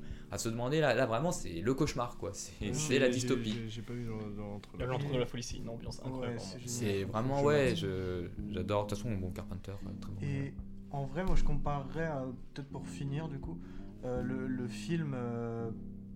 Ah, j'attends que les voisins passent parce qu'ils cassent les couilles. Je sais pas si on va les entendre au micro. Je crois pas qu'on les En vrai, je pense pas entend. qu'on les entend. Ok, bah je continue. Je comparerais en vrai le film euh, plus que à d'autres films ou à d'autres médias comme ça à vraiment des peintures. C'est pour moi le, le- le film se tient un peu comme une galerie d'art. C'est-à-dire que euh, pour avoir visité des fois des galeries d'art d'artistes, euh, t'arrives et t'as tous ces visuels ultra provoquants, ultra qui, qui te viennent tout de suite, tout, À la tout Giger, euh. l'imaginaire euh, fixe qui se met devant toi et t'as pas d'autre choix que de rentrer dans l'univers. Donc soit tu détestes, soit t'adores. Moi pour moi c'est ça. euh, les avis que t'auras sur Mad God c'est je déteste ou j'adore. Et c'était aussi un Et, artiste euh, polonais que tu m'avais déjà montré, Ouais. Beksinski. Ouais, voilà, Ouais, Il Beginski. y a beaucoup, on a beaucoup parlé de Bekzinski dans, Ouais. dans le podcast. Ça fait Mhm. plusieurs épisodes, je crois. hein. Ouais, mais justement, je trouve que tu as raison de parler de peinture, car tous ces plans, en fait, vu, vu que justement le, on va dire, le film est Ah, le mec assez. c'est un artisan ouais. le ouais, voilà, et c'est un artisan et tout. Toi, c'est comme si c'était un peintre, mais qui, où il y avait le mouvement, En tu plus, vois. il a moins euh, cette contrainte avec justement la technique du stop motion. On revient au thème, c'est cool. Euh, on a moins cette contrainte de filmer avec des vraies lumières, avec des acteurs, tout ça. Oui, on peut voilà. vraiment ouais. obtenir l'image qu'on souhaite avoir comme si on la dessinait avec un artiste qui s'est extrêmement bien dessiné ou comme vrai. si on peignait en fait. Et là, c'est surtout que là, on attend aussi la, plastici- la plasticité. Ouais. Là, vraiment, euh, dans le cinéma, là, vraiment, si on veut parler de matière. Euh, là, on y est, quoi. Vraiment, c'est Ouais. là où on se rend compte de l'importance de la matière dans le cinéma. On en, en général, dans le cinéma, c'est des thématiques qui tournent beaucoup, mais là, vraiment, l'aspect pâte à modeler, justement, de la décomposition, Mm. Euh, ça fait beaucoup penser à la peinture, tu vois, comme, comme, tu, Ouais, comme tu carrément. le disais et tout. C'est, en fait, voilà, c'est ça. C'est exactement comment on pourrait définir Mad God. C'est en fait une peinture. euh, c'est une peinture, le film. Une, le film est- galerie, une galerie d'art. c'est une galerie d'art dystopique, en fait, qui, qui se suit. Phil Tippett a déjà travaillé avec de la peinture. Parce que sur Star Wars, il y a énormément d'effets qui sont euh, vrai, sur, les, Sur sur murs. Ouais. Ouais. Donc euh, je pense que je sais pas ce qu'il faisait Phil Tippett sur les Star Wars, mais euh, directeur Euh, artistique, un truc comme ça. Euh, super. Je sais pas dans- des effets Bah je sais pas sur quoi il était, mais en tout cas il est la majorité des espèces visuelles dans les premiers Star Wars, ouais, genre quand t'as toute l'armée de clones, tout ça, c'est les- les c'est des créatures peintures aussi, au hein. final. Ouais, Dans les bars, les créatures, euh, Mm. genre avec toute leur matière, tout, c'est. c'est, c'est vrai que oui, on retrouve ça. ça. se- Ça se se sent tellement. C'est vrai que oui, on ressent l'inspiration des, des- justement des créatures qu'on voit dans le bar justement de, Mm, de. Jabba le Hutt et tout. Enfin, on voit les, les mêmes têtes, les mêmes choses et tout. Et c'est vrai que bah en même temps, bon, le mec, voilà quoi, il a une carrière de ouf quand même. Mm. Tu, Ouais. bosses, tu bosses sur des, des films, sur des des chefs-d'œuvre, euh, euh, sur des blockbusters de- d'auteurs, hein, des choses qu'on ne retrouve plus malheureusement de nos jours, euh, sauf euh, bah, sur, les, sur les films à 24 à la rigueur, mais bon, pas C'est aussi. pas, des c'est pas des indiens. blockbusters. C'est pas des blockbusters, c'est ça le problème. Bah, c'est ce qu'il faudrait. hein. Bah, en Mais, vrai, euh, oui. Mais voilà quoi, disons que bon, si, on, peut- si on devait conclure sur Mad God, on pourrait dire que ouais, voilà, c'est une galerie d'art euh, dystopique. Ouais, hein. c'est juste un Et dès que si vous pouvez le mater, matez-le. Si ça va être- risque d'être compliqué de le trouver quand même. C'est. Moi, non, je suis pas, je suis pas trop galéré. T'as pas galéré? Non, il est. Ah, Il est un peu plus, il est maintenant. plus visible maintenant, oui. Ouais, parce qu'à quand moment, on on quand pas on à l'a vu, ouais, hein. on a, on a galéré. Excuse-moi. J'ai pas fait t'entends. Et si jamais il sort en salle, surtout, il faut aller Ah voir. ouais, merci. Ah oui. D'ailleurs, vous avez vu qu'il y a une scène de porno dans Mad God Oui. Hein Non, vous l'avez pas Tu l'as vu Alors, je, je me, je me demande si c'est pas dans la maison. Si. Au tout début, Si, c'est dans la maison verte. Dans la ouais, maison, en c'est fait, ça. vous avez des fenêtres et à chaque fenêtre, il y a un truc différent. Genre, à un moment, il y a une meuf en train de poignarder quelqu'un. enfin, Oui, oui. Et ouais. dans, sur l'autre fenêtre, il y a une incrustation euh, d'une baise. Ah ouais? Ouais, elle est- c'est très subtil. Je suis repassé des fois dessus en me disant, que- mais si j'ai vu ça. Ouais, je l'ai je vu des. J'ai même pas fait gaffe. C'est peut-être une ref parce que Ouais, je, je l'ai je vu sais pas euh, si tu connais ça, c'est assez connu. Euh, c'est dans un. Je me souviens malheureusement plus du, du titre, mais c'est un Disney où les personnages principaux c'est des petites souris. C'est Bernard et Bianca? C'est ça. Oui, il y a une scène euh, Où euh, ils sont sur une, une sorte de, de wagon. sur un wagonnet et puis ouais. euh, t'as une image, une frame. C'est euh, des Tu nibards. vois des fenêtres qui passent et il y a une fenêtre où sur une frame euh, il y a une meuf euh, topless. Et euh, du coup ils avaient rappelé toutes les cassettes à un moment, ça avait fait un gros délire autour de ça, c'était très Et marrant. c'est trouvable. Mais il y en a, il y en a dans plein de Disney, il y a des choses comme ça. hein, euh, Et rien on que pense, la, la- la pochette du roi lion. beaucoup. Ou, Ah, ou même oui. la, la pochette de la petite sirène. Avec la, avec la bite, oui. Ouais, ouais, sur le château. Ouais, ouais, sur le château il y a un. Il y a, Il y a, il y a une erreur. il y a Poséidon. Mm. voilà. Et bah, du coup, je pense qu'on en a fini pour Mad God, même si on va pouvoir y revenir euh, avec l'autre, même si c'est un délire un peu différent. Ah ouais, Euh, on va regarder, euh, on va regarder, non, on va pas le regarder. Mais euh, Ouais. on va parler d'un film un peu plus chill, plus feel Oui. Toujours euh, sur la thématique du stop motion. Et c'est Fantastic Mr. Fox de Wes Anderson, Voilà. que Lou va nous résumer tout de suite. Voilà, donc c'est un film qui est sorti donc en 2009. Donc le premier film en stop motion euh, de Wes Anderson. Donc après il y aura L'île aux chiens sorti en 2014, je crois, si je me trompe Non, pas. 2010. Oh non, 2017. Deux- Entre 2017, 2017 2018. Ouais. ok.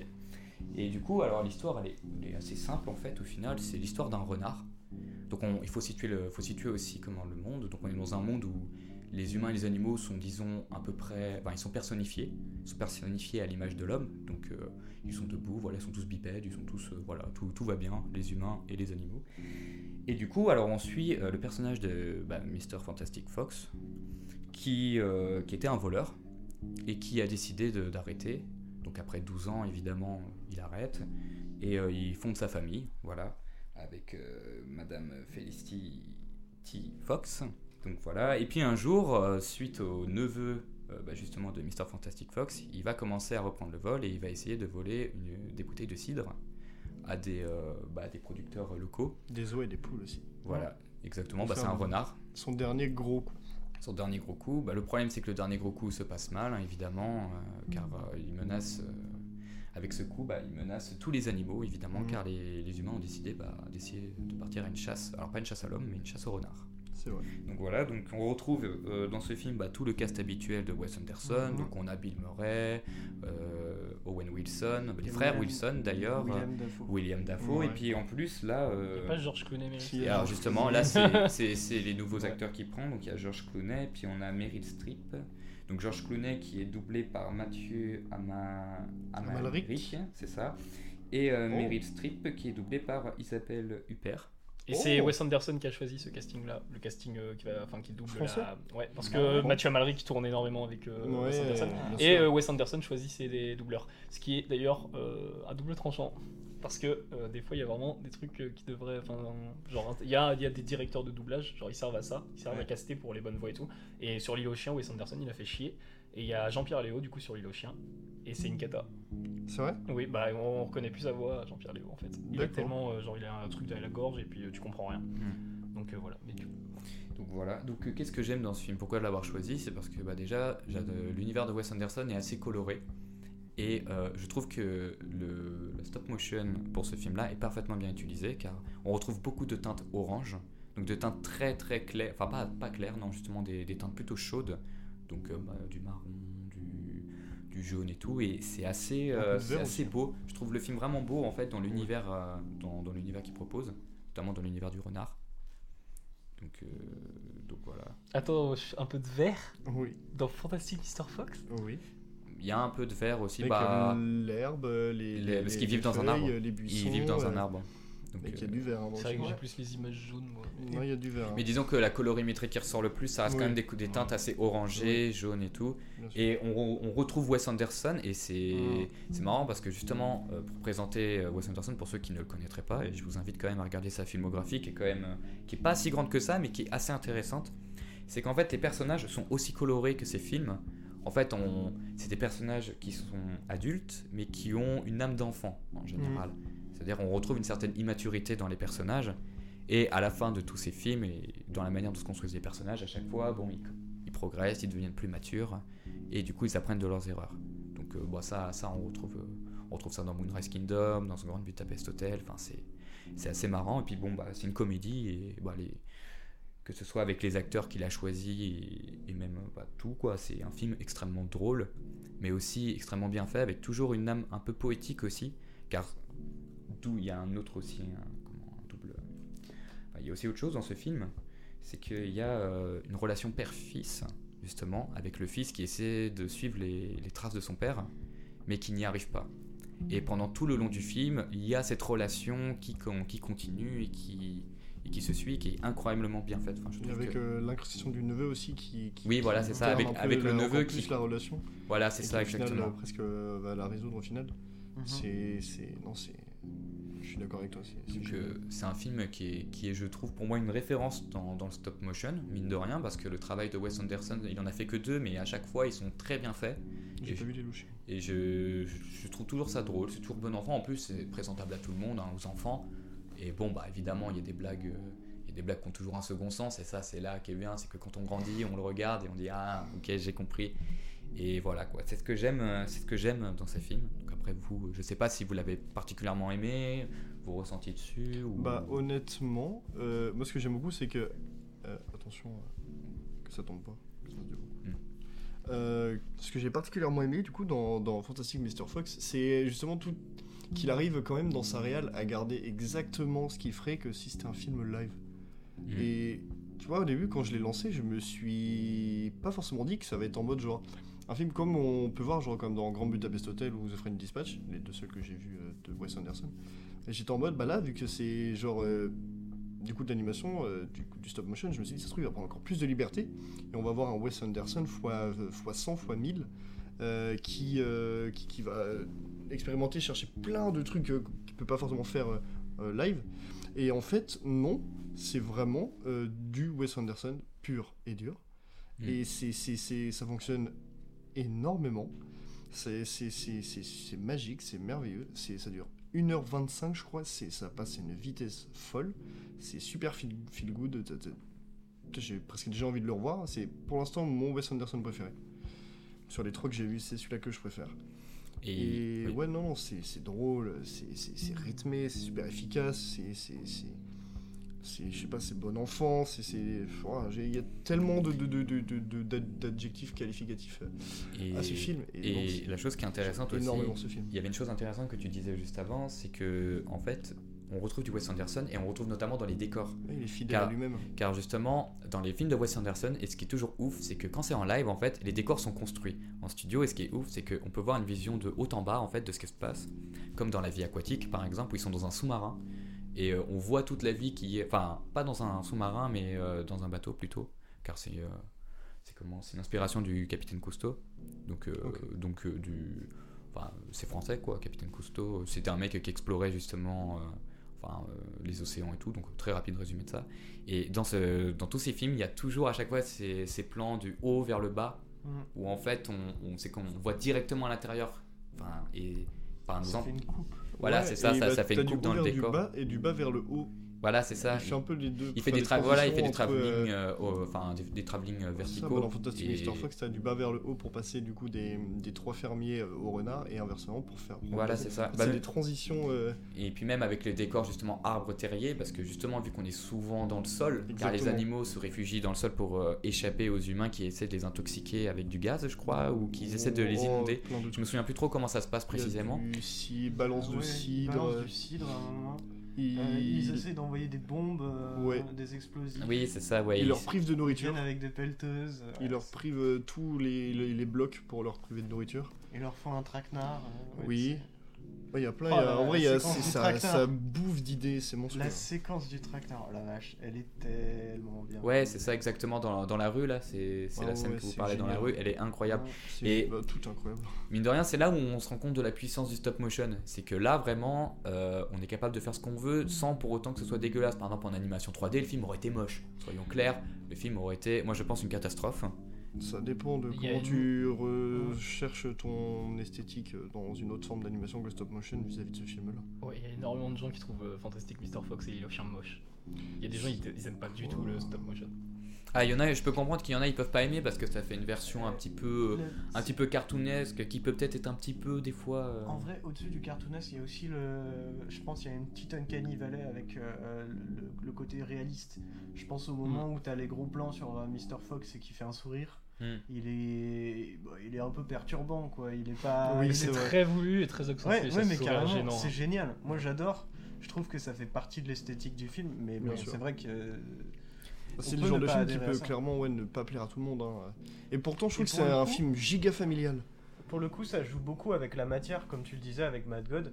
Euh, on voit vraiment les fourrures quand il a les dents. Il y a ce côté réaliste. Après, c'est Mm. l'impression de voir un, un animal empaillé, mais d'un côté, il Oui, a ce côté ça, ouais. Bah, et ouais. c'est super intéressant au niveau de la matière. Clairement, clairement. Hmm. Ouais, non, mais c'est ça qui est intéressant. Puis le travail aussi de Tristan Olivier, le chef, euh, le chef euh, en photo. Et justement, petite anecdote, parce que tout à l'heure, on parlait de Philippe Tête, qui était un artisan qui faisait tout.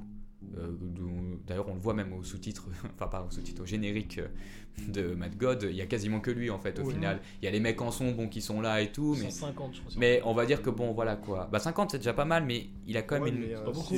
c'est- peu Sur euh, en 30 stop ans. motion. Sur hein. 30 ans. Mais il y a quand même une majorité, euh, une, quand même une majorité du boulot qui est fait par lui. On peut pas le nier. Par contre, c'est totalement l'opposé de Mr. Fantastic Fox, car il y a eu justement une petite polémique sur le film. Donc c'est un, un moment, le chef opérateur, donc comme je disais tout à l'heure, Tristan Olivier, il a été interviewé dans le magazine, donc euh, dans le Empire Magazine, car en fait, euh, Wes Anderson euh, ne venait pas sur les tournages du film. Oups, pardon, excusez-moi. Donc je disais que Wes Anderson ne venait pas sur le tournage du film. En effet, on- il l'appelait même le réalisateur sur le canapé. Car en gros, euh, il n'envoyait que des instructions par mail. Et le problème, c'est que pour les personnes qui animent, c'est eux les acteurs au final, c'est les gens qui animent. Et quand tu n'as pas de consigne directement euh, du, réalisateur devant, bah, c'est très compliqué. Et il y a eu beaucoup, beaucoup, beaucoup, beaucoup de, de coups de gueule de la part de Tristan Olivier, car euh, ils, étaient, ils marchaient à l'inconnu en fait. Il leur donnait un script avec à peu près les mouvements, sauf que c'est arrivé plusieurs fois que euh, Wes Anderson envoie juste un mail avec écrit euh, le mouvement du bras, je l'aime pas. Sauf que bah, on est dans du stop motion, donc quand on fait un mouvement, eh bah, on est obligé de revenir de A à Z parce que c'est pris image par image. Donc si le personnage, imaginons, il tend juste le bras et il dit bonjour, bah faut 26 prises avant pour arriver à ce mouvement-là. Donc c'est énorme. Et euh, c'est pour ça qu'il a dû répondre d'ailleurs à une interview et même pour se justifier.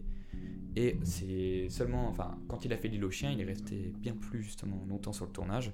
Il était là tout le temps et il a retenu les erreurs euh, bah, de Mr. Fantastic Fox. Après aussi, ce qu'il faut savoir, c'est que sur le stop motion, des fois, tu as des logiciels aussi qui euh, te permettent, quand tu modifies du coup, euh, d'avoir ce qu'on appelle un, c'est un, oignon, je crois, ou je sais plus comment ça s'appelle, bon, c'est une image par-dessus, qu'une image fantôme, où justement tu as l'image d'avant et qui te permet de voir les différences quand tu bouges les trucs. Ça, c'est très utilisé dans Ouais. les logiciels d'animation, si tu fais de l'animation euh, sur tablette graphique. Totalement. Mais euh, stop motion, ça savais pas. Si stop motion, si, si. Bah, quand j'étais au, bah, au collège, justement, j'avais un atelier, un atelier de cinéma d'animation et euh, du coup, j'ai fait des, des- du stop motion euh, du coup avec les gens. Et justement, on avait ce truc-là qui nous permettait du coup de bouger. Et quand on revenait la semaine d'après, bah, on avait toujours cette image fantôme, donc on savait Mm. où replacer chaque élément pile. C'est super intéressant. Comme, euh, bordel quoi, si t'as pas cette image là. Bah clairement oui, mais c'est pour ça que c'est c'est un outil très très utilisé. Et du coup, Ouais. si par exemple s'il y a sur les 20, 20 enfin, 24 images ou 26, je sais pas, ça dépend peut-être du film, euh, images dans une seconde que tu as genre 10 images qui ne correspondent pas, que par exemple Wes Anderson ne voulait pas, bah, si tu reviens à l'image fantôme, enfin en vrai, je sais pas trop comment ça fonctionne véritablement, si tu peux revenir à une image fantôme avant. Bah, si tu peux, Après, il, que faut, il, il y a aussi quelque chose qu'il faut Ouais. contextualiser, Jonas, c'est qu'on est quand même en 2009 à ce moment-là. Et je pense, alors je suis, je suis pas sûr que toutes les techniques de, de stop motion soient Ah, forcément si, si, si si, élevées que euh, ça. bah, sur euh, Je sais c'est pas. Star Wars. Ouais, peut-être sur Star Wars, mais Star Wars c'est une plus grosse prod. Tu me prends, tu me prends Star mais Wars, mais. Wes Anderson, le budget. En général, les budgets des films Ah, de prods- Wes En vrai, Anderson. les prods de Wes Anderson, elles sont pas quand même. euh, Il y a quand même euh, il y a du budget derrière. Ouais, ouais, Parce qu'il ouais, a, lui, il a toujours Fox euh, il a- Searchlight derrière. Ouais, c'est vrai. il a du matos, combien hein, de il a ce budget de film, faudrait que je Ça, ces vérifie. trucs-là, ça donne.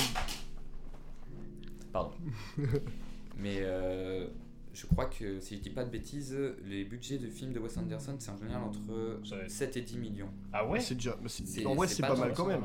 C'est pas pas, ça. c'est pas mal quand même en soi. Ouais, mais tu vois, par exemple, dans la- dans l'animation, le défaut qu'on se fait souvent, c'est il y a moins de gens, donc du coup, on a moins de gens à payer. Mais Bien c'est sûr. faux. Dans l'animation, en général, l'animation coûte plus cher à faire, en général, justement, que euh, des films en live. Enfin, Ouais. que, que si c'était totalement en live, tu vois. Et je pense qu'à mon avis, les mecs, ils ont dû un petit peu, des fois, avoir, euh, bah, avoir des, petits, des petites sueurs quant à Wes Anderson qui te demande de refaire un mouvement de bras. Euh, je pense que le logiciel règle pas tout, tu vois, les gars, ils ont Ah dû non, se dire. c'est pas, c'est pas dit, j'ai pas dit ça. Ils ont dû se dire, non mais je suis. Tu vois, genre, tu, je pense que ça leur vient moins cher de, de changer genre, juste 10 images que de refaire les 26 à, tout de suite. Mais le problème truc, sur mais ça, après, ça dépend. hein. Je pense que quand il y a un mouvement de bras qui veut pas, c'est pas juste 10 images, hein, c'est genre Moi, je pense que sur... plusieurs secondes. Ouais. Et ça se trouve, euh, Mais là où je voulais en venir, c'est surtout que gueule. Là où je voulais en venir, c'est surtout que le problème, c'est que quand tu demandes à des, ani- bah, des animateurs euh, de, de réanimer un bras, mais tout le temps, parce que toi, là, c'est qu'un exemple.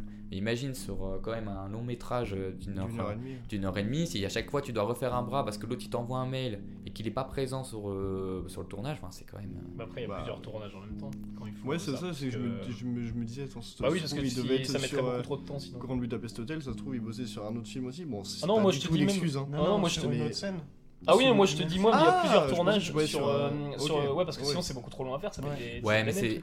Non, justement, ce que non, Ah, parce que tu vois, vu, que- vu que quand C'est même Tristan Olivier était aussi caméraman sur, euh, sur le truc, c'est-à-dire qu'il était chef op et caméraman, mais il pouvait pas être là. Enfin, pour moi, je pense qu'il le faisait petit à petit, tu vois. Il, il y avait peut-être d'autres équipes, mais disons que We- Wes Anderson, le reproche qu'on lui faisait, c'est qu'il était pas là, quoi. Bah, un non, réal. Un réal, pour moi, quand même, euh, Bah oui, il non, doit oui, être sur oui. le tournage, tu vois. Il doit pas avoir un rendu Bien par sûr. mail et dire oui, euh, désolé, je dois refaire, C'est lui qui gère tout, tu vois. Le gars doit être là, et pour moi, un réalisateur, c'est ça. Enfin, c'est comme si tu étais salarié dans une entreprise et que ton Oui, voilà, boss qui doit ça. te donner des directions le matin même n'était pas là et t'envoie juste un mail. Et disons que, enfin, disons qu'en tout cas, Mr. Fantastic Fox n'a pas forcément eu euh, dans sa production, dans, dans sa manière d'être fait, forcément autant d'amour que ce que nous donne le film. D'accord. Ce qui est bah, bien dommage. Moi, je savais même pas, je Mm. savais pas du tout cette anecdote-là. C'est pour ça que je savais que je devais. Je savais que j'avais raison de préférer l'île aux chiens. Mais J'ai pas vu les chiens encore. Et L'île au chien qui est aussi excellent. J'ai pris Oh, ouais, mes, l'île aux chiens. mais Ah, j'avoue. les extérieurs Mais je vais, je, vais, je vais le regarder très vite parce que du coup, vu comment j'ai vraiment beaucoup apprécié le, le Fantastic Mr. Fox. Mais je préférais les décors quand même. En fait, j'ai pris ce film-là parce que des deux, bon, les deux sont excellents. J'ai rien à redire. hein, C'est deux, deux excellents films. Mais euh, sur les décors, je trouvais Mr. Fantastic Fox plus pertinent car vraiment, on a une vision terrier, une vision ensuite sur même l'arbre là où ils habitent, une vision quand il fait ses braquages. Euh, Mm. J'ai toujours trouvé ça excellent. Alors que dans l'île aux chiens, on reste toujours à la surface. On reste toujours sur le même niveau. Et je trouvais ça intéressant, de, de mon point de vue, de parler euh, d'un film qui, bah, comme dans Mad God, justement, où on a plusieurs étages. On atteint à chaque fois un nouveau niveau et on se dit, Ah, c'est incroyable et tout. Mais c'est ça, mais c'est Fantastic Mr. Fox quand tu- justement tu parles de, de, de, de, de, de, de pas rester au même endroit, d'aller sous terre et tout. C'est c'est un film qui, est, qui paraît entre guillemets très naturel, qui, qui, qui est beaucoup genre. euh, alors c'est un peu cliché ce que je veux dire, en communion avec la nature. Euh, t'as- vraiment même euh, genre avec les animaux, tu vois, genre ils vont voler euh, de la bouffe qui sert à vivre euh, dans les animaux, tu vois, genre Mm. les, les arbres, euh, la terre, même à un moment euh, la, la glace, il y a un animal, un loup, mais de quelle scène je parle. Mm. Euh, Il y a plein plein plein d'éléments qui refaire, refaire au, na- réfèrent pardon, au naturel. Et euh, ouais non c'est un côté euh, justement que j'aime beaucoup justement dans le film aussi, c'est ce côté très naturel, très nature. Et j'étais vraiment en mode... c'est. Je sais pas comment expliquer, c'est presque de la sensibilité un peu, tu vois. Ça rend le Mm. film un peu plus sensible. Oui, je vois ce que tu veux dire. Moi, il y a une scène qui m'a marqué dans ce film-là, c'est euh, le gamin qui regarde la télé et qui voit. euh, c'est son père, je Mm. crois. C'est le. Oui, à chaque Et il fois. a une cravate, du coup, il a la queue du renard en cravate. Et le gamin, il est en train de bouffer, il fait. il commence à rigoler comme un débile. Mm. Et je suis en mode, mais ouais. Par contre, euh, on en a pas parlé aussi, mais c'est très drôle, Wes Anderson, mais souvent aussi, il y a des trucs très tragiques dans ses films. Ouais, Et ça passe tellement bien. ouais. Genre, euh, vraiment, bah, moi, je pense surtout euh, en vrai à The Grand Budapest Hotel, euh, pour ceux qui ont vu, genre la fin. Ouais. T'as une. euh, même l'île aux chiens en soi, hein, euh, t'as des trucs comme ça. Ah, l'île au chien est assez émouvant, je trouve. hein. Oui, il y a tou- il y, a toujours, mais c'est justement la relation père-fils aussi qui est très Mm. importante, tu vois. Car au début, bon, c'est de l'humour, tu vois, mais après, petit à petit, tu, tu sens quand même qu'il y a une relation qui monte, qui change. Et bah, pareil, on a ça aussi dans Moonrise Kingdom. hein. Moonrise Kingdom, je trouve ça super beau, les bons moments où justement où il y a comment, comment il s'appelle déjà l'acteur qui va qui a arrêté sa carrière euh, mince. euh, Bruce Willis. Bruce Willis, voilà, c'est ça. Les moments avec Bruce Willis, alors, et tout- j'ai toujours été étonné de voir euh, dans un film de Wes Anderson Bruce Willis, quoi, je veux dire. euh, je a Wes hein. Anderson. Non mais oui, tout le monde a envie de jouer dans ces films, mais, euh, Bah, tout le monde est passé dans ces films. mais je trouve Non, ça pas marrant. Nicolas Cage. C'est Pas vrai. encore. Pas Nicolas Pas Cage. encore. Tom Cruise Tom Cruise. Ouais. Pas Oh. encore Encore. Casting du nouveau Wes Puis il a pas eu Anderson. DiCaprio non plus. Ouais. Il a pas eu. Il a pas Il eu a pas eu John Pitt. Travolta. Par contre, il a eu Pas Ben Stiller. Par contre, il a eu Ben Stiller. Et Ben Stiller joue Ah oui. très bien dans la famille Tenenbaum. Vraiment un bon film aussi. De toute façon, tous ces films, tous ces films sont bien. Un film de Wes Anderson avec Adam Sandler. Ouh. Waouh. Bah Ah, écoute, ce euh, intéressant. Oh, franchement, ouais. Wes Anderson parle français, donc écoute, euh, Oui. si jamais il écoute le podcast, euh, il- Mhm. peut-être que pour Alors, Asteroid City, euh, oui. Déjà, va peut-être Wes être inspiré. Anderson, si tu écoutes ce podcast, tu es invité. Oui, oui, voilà, c'est ça. Oui. Tu ne peux pas refuser, vraiment pas. Euh, le repas est compris, oui pas les déplacements. Oh, si, je crois qu'on peut payer les déplacements de Ouais, Wes pour Wes Anderson. Moi, moi, je suis prêt à faire une Euh, pour cagnotte des, États- les des États-Unis, euh, un peu Ça cher. hein, Ah non, mais il vit en France, Il hein Il vit en France. Non, vit- il a, non, non, il a, un- il a un appart en France. Ouais, mais il Ça veut est. pas dire qu'il vit en France. Ouais, mais il, vit- Bah, il est quand même plus en France, en général, quand même. Genre, quand il Mais écrit, même. Même par exemple, Owen Wilson. Owen Wilson et. Si je dis pas de bêtises, Owen Wilson et Wes Anderson se sont rencontrés en France, justement. Ils faisaient des C'est bien études. possible. Ils faisaient des études. Alors, je crois qu'ils faisaient des, des études en psychologie, si je dis pas de dit. En bêtises. psycho, En psychologie. en France. Owen Wilson Les deux. et Wes Anderson. En France Ouais, C'est ils, se sont, ils se sont rencontrés tous les deux. Ils sont, ils sont très bons amis. D'ailleurs, Owen Wilson est souvent. Enfin, il a été scénariste aussi sur les, sur les longs métrages de, de, bah, de Wes Anderson. Mhm. Une relation très complice et tout, euh, ensemble. Bah, trop cool. Tiens d'ailleurs. euh, Bah, ramène Owen, du coup, quand tu viendras. Bah euh, voilà, et la famille Wilson est invitée aussi, hein, William Dafoe, tout ça. Et euh, il y avait un truc qui m'avait interpellé, malheureusement, encore une fois, j'ai pas le nom, mais euh, il au scénario, il y, il avait du coup euh, Wes Anderson. Oui, euh, Euh, oui, j'ai vu ça, j'étais choqué ça aussi. choqué, Moi aussi, j'ai Oui, il est souvent, il est souvent avec euh, comment, comment il s'appelle déjà euh, La famille de réalisateurs, euh, comment il s'appelle Coppola. Il, il- euh, Ah là, c'était pas Non, pas Coppola. en tout cas, Moonrise Kingdom a été scénarisé avec Roman Coppola. Mais c'est Ok. normal- Ouais, mais c'est normal ça. Oui. Parce qu'il y a Jason Schwartzman dans les. euh, Dans le casting de Wes Anderson et Jason Schwartzman il est fait partie de la famille de Coppola aussi. Mm. Donc il y a- je pense qu'il y a un lien. euh, Comme Nicolas Cage, oui aussi. alors. comme Nicolas Cage, oui, qui n'est pas toujours pas dans les Wes Anderson par contre. Ouais, ouais, parce que c'est peut-être normal aussi, parce que c'est Nicolas Cage. Putain, j'ai plus le nom du, du scénariste. Ah, mais c'est Noah. euh, Noah Bombard. C'est Noah. Ah Noah Bombard. Oui, sur, euh, sur euh, Mr. Ouais. Fantastic Fox. Il n'y a pas Noah- Greta Gerwig euh, qui fait une voix dedans Euh, non. Non, parce que bon, euh, c'est le mari de. Greta Gerwig et Greta Gerwig elle joue dans En lit au chien. Alors, par contre, aussi, truc assez marrant que j'ai pas dit au début, c'est que c'est une adaptation aussi de, De. Roald Dahl. Ouais. Ouais, de Roald Dahl. Donc, euh, de Fantastique, Maître Renard. Mais parce que Roald Dahl en même temps, c'est t'as l'impression que tous les tous les livres de Roald Dahl pourraient être adaptés par Wes Anderson. Hmm. Et j'ai- en vrai, j'attends, j'aimerais bien Charlie et la chocolaterie de, de Wes Anderson. Oh oui. Je pense que ça, ça serait mieux qu'un. Et je pense, chocolaterie de je pense Oh, que ce serait tac, excellent. toi. Ouah, blasphème. Non, c'est Wes Anderson. Blasphème. c'est- Wes Anderson qui aurait dû réel Charlie et la chocolaterie, c'est pas Tim Burton. Alors, en vrai, avec alors les en décors, vrai, en vrai, non. Heureusement, qu'on a le film. Non, non, mais le Burton-. Heureusement qu'on a le film de Tim Burton, qui est un chef-d'œuvre absolu. C'est la nostalgie qui Mais- parle beaucoup. Ouais, ouais, parce que. Non, vraiment pas. Je l'ai vraiment, bien, je l'ai vraiment c'est- revu l'année Ah, dernière. attention, on va devoir C'est l'arrêter. une dinguerie Sécurité, absolue. sécurité, s'il vous plaît. Mais, mais je dois avouer qu'un Charlie chocolaterie de Wes Anderson, euh, l'idée me plaît énormément. Wes Anderson. Si encore une En fois tu nous écoutes. C'est lui qui a fait Mathilda, Roald Dahl. Euh, Je crois, euh, je sais pas. le film je- de Danny DeVito là? Je ne Ouais. sais pas. Bah, c'est pas un film. Enfin, c'est une Non, mais je veux adaptation. dire, ouais, mais je veux dire. Bah, je sais plus si c'est. euh, bah, faudra vérifier. C'était pour voir ce que euh, c'était. Bah, je n'en Euh, aucune Mathilda, idée. je crois que c'est de Roald Dahl et il va y avoir une Mathilda The Musical bientôt. D'accord. si. Non, pas Bah, du tout. c'est- Bah, oui, c'est euh, comme le BGG de Spielberg, qui est aussi euh, l'adaptation de Roald Dahl. Si on devait mettre une conclusion, en tout cas, c'est que euh, Mr. Fantastic Fox, c'est c'est- un mauvais film. c'est oui, c'est c'est surtout un, c'est quand même un bon film, ah, c'est adapté, d'un très bon livre. qu'un bon film. Est-ce que euh, Lou, tu peux nous résumer la règle du jeu de- avec les pommes de pain dans le film. Oh la vache. Tu sais que j'ai vraiment tu fait pause pour essayer de chercher à du quoi. comprendre. compositeur allemand des Monty Python? Bah oui. Waouh, waouh, waouh. Euh, Van der Feu que. Non, non, Dan j'ai- Ulm. Johann euh, von. euh, Johann de Non. von Hausfern, euh, Schlumpfi Flump. le Ah oui, premier. Johann Gombol Putti de von Hausfern, Dingle Dungle Dungle, le truc muche. euh. Dingue- Ouais, Dan. Bref. Bon, ouais, T'as essayé de parler allemand là. Bah, C'est c'est le nom, euh, c'est euh, dans un épisode des Monty Python, en gros, de. Putain, comment elle s'appelle la série euh, Flying Circus Flying Circus. T'as euh, en gros t'as un épisode sur un compositeur qui s'appelle Johann de von Gambol Putti, de von Hausfern, euh, de Dingle Dungle Fungle, euh, Le, truc le- euh, le nom good, fait euh, machin. euh, 14 lignes sur. Wikipédia. Ouais, 14 lignes. Ah oui. Environ. Et les hein. Monty Python dans l'épisode en fait ils le, ils le déclarent comme ça. Je sais plus, moi.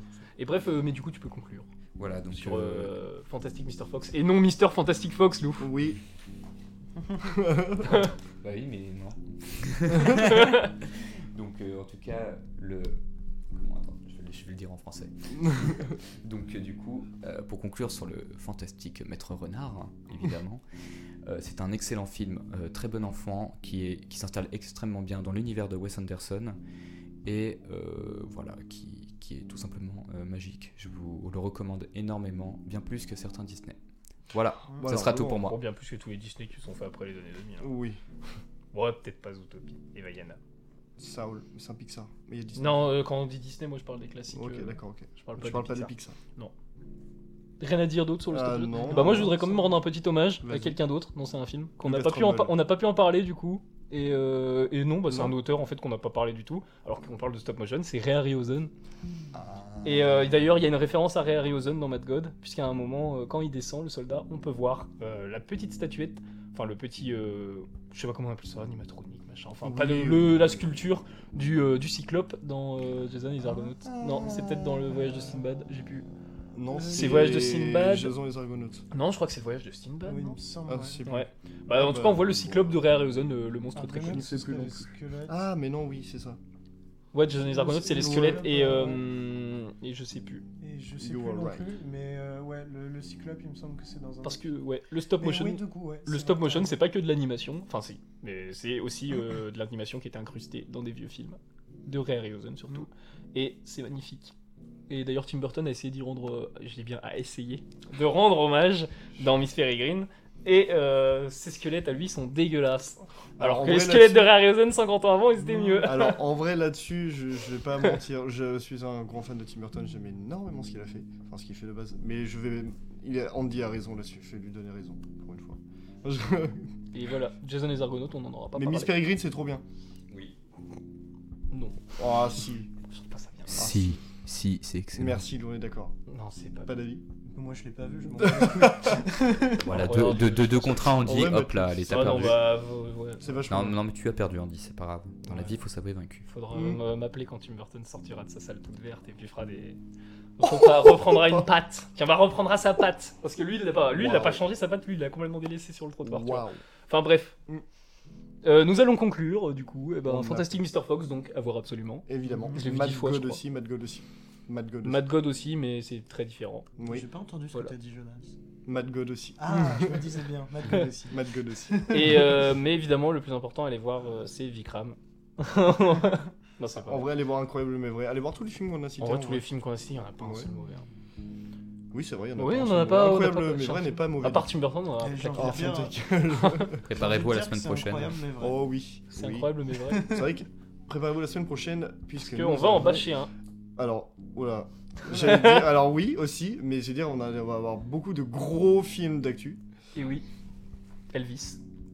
Buzz l'éclair Non, et, et, voilà. Black Phone. Avec une perceuse. Oui, et Black Phone. Black Phone aussi. Black Phone, c'est. Euh, et on se retrouve la semaine prochaine pour le thème musique, Ouais. Oui. Présenté par Étienne. présenté par Étienne It's a me. Toutain. Exactement. Un thème qui promet d'être très intéressant. et très musical. Euh, Merci, on me dit ça avant le nom du thème. J'aurais dû prendre une guitare. La, Mm. la semaine prochaine, j'aurai une guitare. Et ben, merci beaucoup d'avoir écouté le- Merci beaucoup. Merci. les petits mots de fin, les petits au revoir de fin. Oui, c'est ça. Des merci beaucoup. hein, et puis, bah, des bisous et à la semaine prochaine. Des bisous, allez au cinéma et au revoir de fin. Et merci beaucoup de m'avoir invité pour ce podcast. Mais on t'en prie.